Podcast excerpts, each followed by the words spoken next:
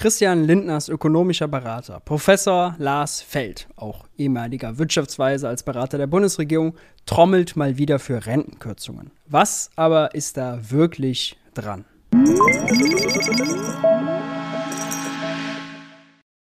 Hi und herzlich willkommen bei Geld für die Welt. Ich bin Maurice und auf diesem Kanal dreht sich alles um die Frage, wie geht progressive Wirtschaftspolitik?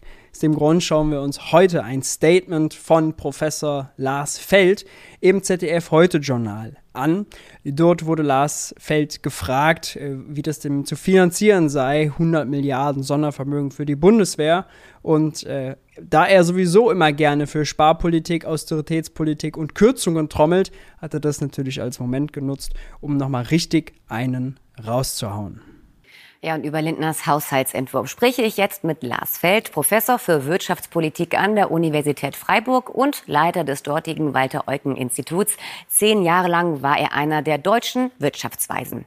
Guten Abend, Herr Feld. Guten Abend, Frau Köktemir. Ich finde es schon mal krass, dass er nicht angekündigt wird da, damit, dass er Christian Lindner berät. Das war vor einigen Wochen total in den Medien.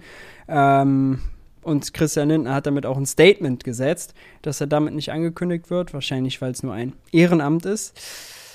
Naja, finde ich fragwürdig. Ich grüße Sie. Guten Abend. Die Gründe für die Neuverschuldung kennen wir. Wir haben es gerade noch mal gehört. Die Frage ist, wer soll das alles zahlen? Überheben wir uns hier? Nun, zunächst muss man ganz klar sagen, dass ja Deutschland schon in die Corona-Krise und jetzt auch äh, in äh, die Ukraine-Krise mit äh, einer sehr guten finanziellen Lage gekommen ist und es sich deswegen durchaus auch leisten kann, höhere Schulden zu machen. Das wird schon mal vorbereiten für alles, was er dann gleich sagt.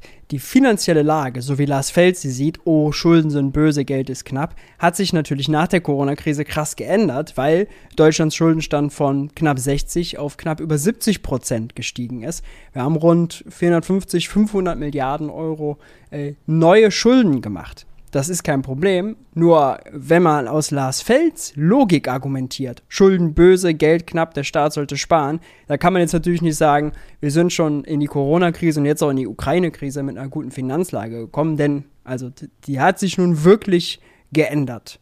Wo er hingegen recht hat, ist, dass die Zinsaufschläge auf deutsche Staatsanleihen weiter niedrig sind, weil die EZB dafür sorgt, dass sie niedrig sind. Das ist aber eigentlich auch Lars Feld ein Dorn im Auge und das will er eigentlich auch abschaffen.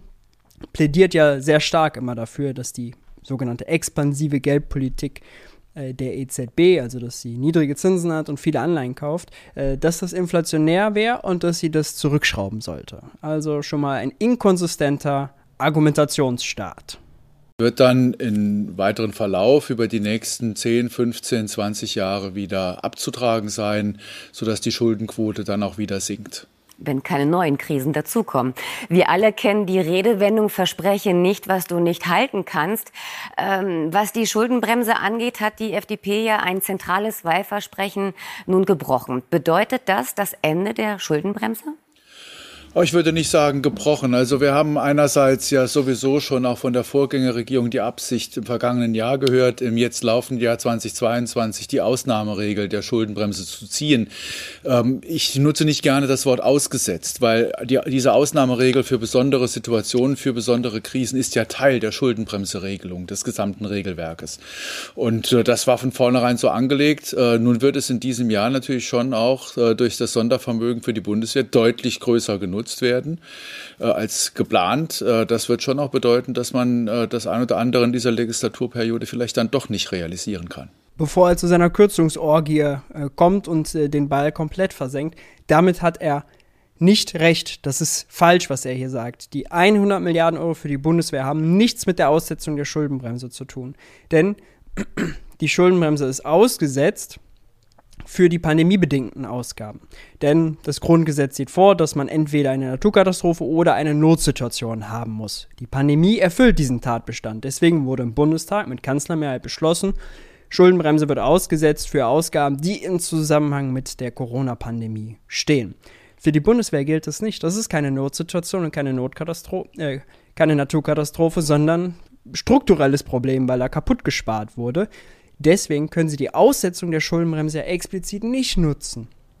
Deswegen geht die Ampel ja hin äh, und muss sozusagen sich, was sie eigentlich ja wahrscheinlich nicht wollten, die CDU als Partner suchen, weil sie mit einer Zweidrittelmehrheit das Sondervermögen für die Bundeswehr, die 100 Milliarden, ins Grundgesetz schreiben wollen. Dann können sie im Grundgesetz noch ein Sätzchen dazu machen, dass die Kreditermächtigungen von der Obergrenze der Schuldenregel ausgenommen sind. Sprich, die 100 Milliarden für die Bundeswehr werden dann sozusagen in der Schuldenbremse vorbeigeschleust.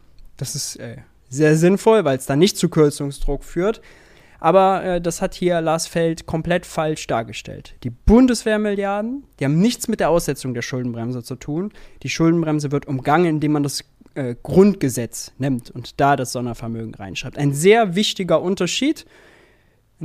Christian Lindner weiß es sogar, macht es ja sogar extra. Fraglich, warum Lars Feld es hier so sagt. An was denken Sie da? Nun, wir müssen vor allen Dingen fragen, was es an äh, strukturellen Mehrausgaben im Sozialbereich geben soll. Äh, es sind ja jetzt beispielsweise für dieses Jahr auch Rentenerhöhungen angekündigt, bei denen man sich dann fragen kann, ob das weiter so durchhaltbar ist.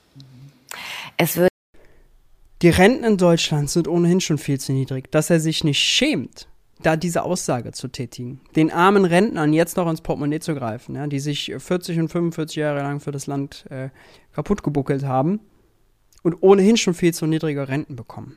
2018, 2018 äh, gab es schon eine Studie ähm, vom Wissenschaftlichen Dienst des Bundestages, die zum Beispiel festgestellt hat, weil Lars Feld, der ist ja auch immer für niedrige Löhne, dass der Mindestlohn in Deutschland, der 2018 noch viel, viel niedriger war als heute, ja, schon 2018 bei 12,63 Euro sein müsste, um Altersarmut zu verhindern also Lars Feld ist hier, das ist, das ist, also auf so vielen Ebenen. Er ist für niedrige Löhne, niedrige Renten und er nennt das dann strukturelle Ausgaben im Sozialbereich. Das heißt nichts anderes als Rentenkürzungen, Sozialkürzungen. Fürchterlich. Fürchterlich, auch einfach unmoralisch wird alles teurer, das wissen wir. Die Inflation liegt derzeit bei rund 5 Prozent. Sind die ähm, Wohlstandszeiten in Deutschland endgültig vorbei? Wie schätzen Sie das ein? Ach, endgültig vorbei würde ich nicht sagen. Wir haben natürlich in so Für Lars Feld geht's, äh, geht's ganz gut weiter. Der hat schon, der hat schon gutes Einkommen. Der kann aber, für ihn ist alles okay einer schweren Krisensituation, wie wir jetzt sind, die Notwendigkeit, äh, auch zu reagieren. Also einerseits außenverteidigungs-, sicherheitspolitisch, das kostet dann auch entsprechend Geld. Ähm, und wir haben die anderen großen Herausforderungen ja weiterhin vor der Brust, ob das Demografie, Klimawandel oder äh, Digitalisierung sind. Äh, darauf wird man dann auch entsprechend reagieren müssen. Ähm, und äh, wenn wir durch die Krisen durchgekommen sind und sich die Situation wieder äh, beruhigt, dann ähm, kann man durchaus davon ausgehen, dass wir äh, eine ruhigere Zeit, wie wir sie bis vor der Corona-Krise erlebt haben, auch wieder haben werden. die ruhigere Zeit soll dann aber nach Lassfeld so aussehen, dass die armen Rentner, die eh schon zu wenig haben, zu wenig bekommen, dass diejenigen, die schon jetzt zu wenig vom Sozialstaat bekommen, wenn sie arbeitslos sind, die zu wenig bekommen, äh, wenn sie dann noch Kinder haben und dazu noch arbeitslos sind, dass sie auch noch weniger bekommen oder zumindest nicht mehr. Das ist eine absolute Frechheit. Das heißt, Ihre Zukunftsprognose ist gar nicht so düster? Nein, natürlich ist es schon so, dass wir jetzt im laufenden Jahr äh, weniger Wirtschaftswachstum erhalten werden als noch im vergangenen Herbst gedacht. Das ist der zusätzliche Schock, der durch äh, den Ukraine-Krieg äh, kommt. Äh, andererseits steigen die Preise noch etwas äh, stärker als gedacht. Äh, Im Moment fünf. Manche gehen schon davon aus, dass wir gegen sechs Prozent laufen jetzt im laufenden Jahr. Und es wird schon auch dann heißen, dass es im kommenden Jahr mit den Preissteigerungen nicht so schnell wieder zurückgeht. Vieles wird davon abhängen, was die Politik der Europäischen Zentralbank sein wird und wie sie sich darauf einstellt. Wir sind gespannt und werden berichten. Vielen Dank für das Gespräch. Ich danke Ihnen.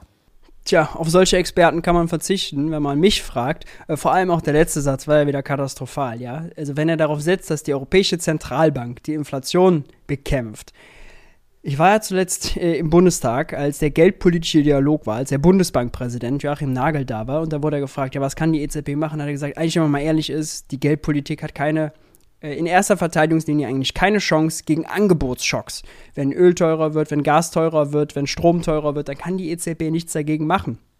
Gleiches gilt gegen, äh, für gebrochene Lieferketten, entweder pandemiebedingt, ja, in China haben wir jetzt schon wieder Lockdowns, die kommen, Ähm, dann haben wir aber auch gebrochene Lieferketten, die daraus resultieren, dass, äh, dass Russland diesen verbrecherischen Krieg führt. Auch da verändern sich Lieferketten. Äh, selbst wenn nur zum Beispiel äh, die Raffinerien eine andere Ölsorte kaufen müssen, müssen sie umrüsten, bedeutet mehr Kosten, bedeutet höhere Preise. Wenn wir noch ein Importembargo machen gegen Gas oder Öl oder Kohle aus Russland, dann wird es noch schlimmer. Ähm, da, auch da, denn deshalb immer bedenken, sowas zu machen, während wir einen Finanzminister Christian Lindner haben, der mit zugenähten Taschen im Finanzministerium sitzt und solche Berater hat wie Lars Feld, ganz vorsichtig sein. Das wird dann sehr schnell sehr unsozial und sehr übel. Ja, soweit als kurze Einschätzung zum, äh, zu Lars Felds Interview. Ganz fürchterlich. Äh, eine Blamage für die Ökonomenzunft, so muss man es, glaube ich, sagen. Naja, wenn euch das Video gefallen hat, lasst ein Like da, lasst ein Abo da, aktiviert die Glocke. Äh, Fragen und Anmerkungen unten in die Kommentare rein. Ansonsten haltet die Ohren steif und ich hoffe, wir sehen uns beim nächsten Video.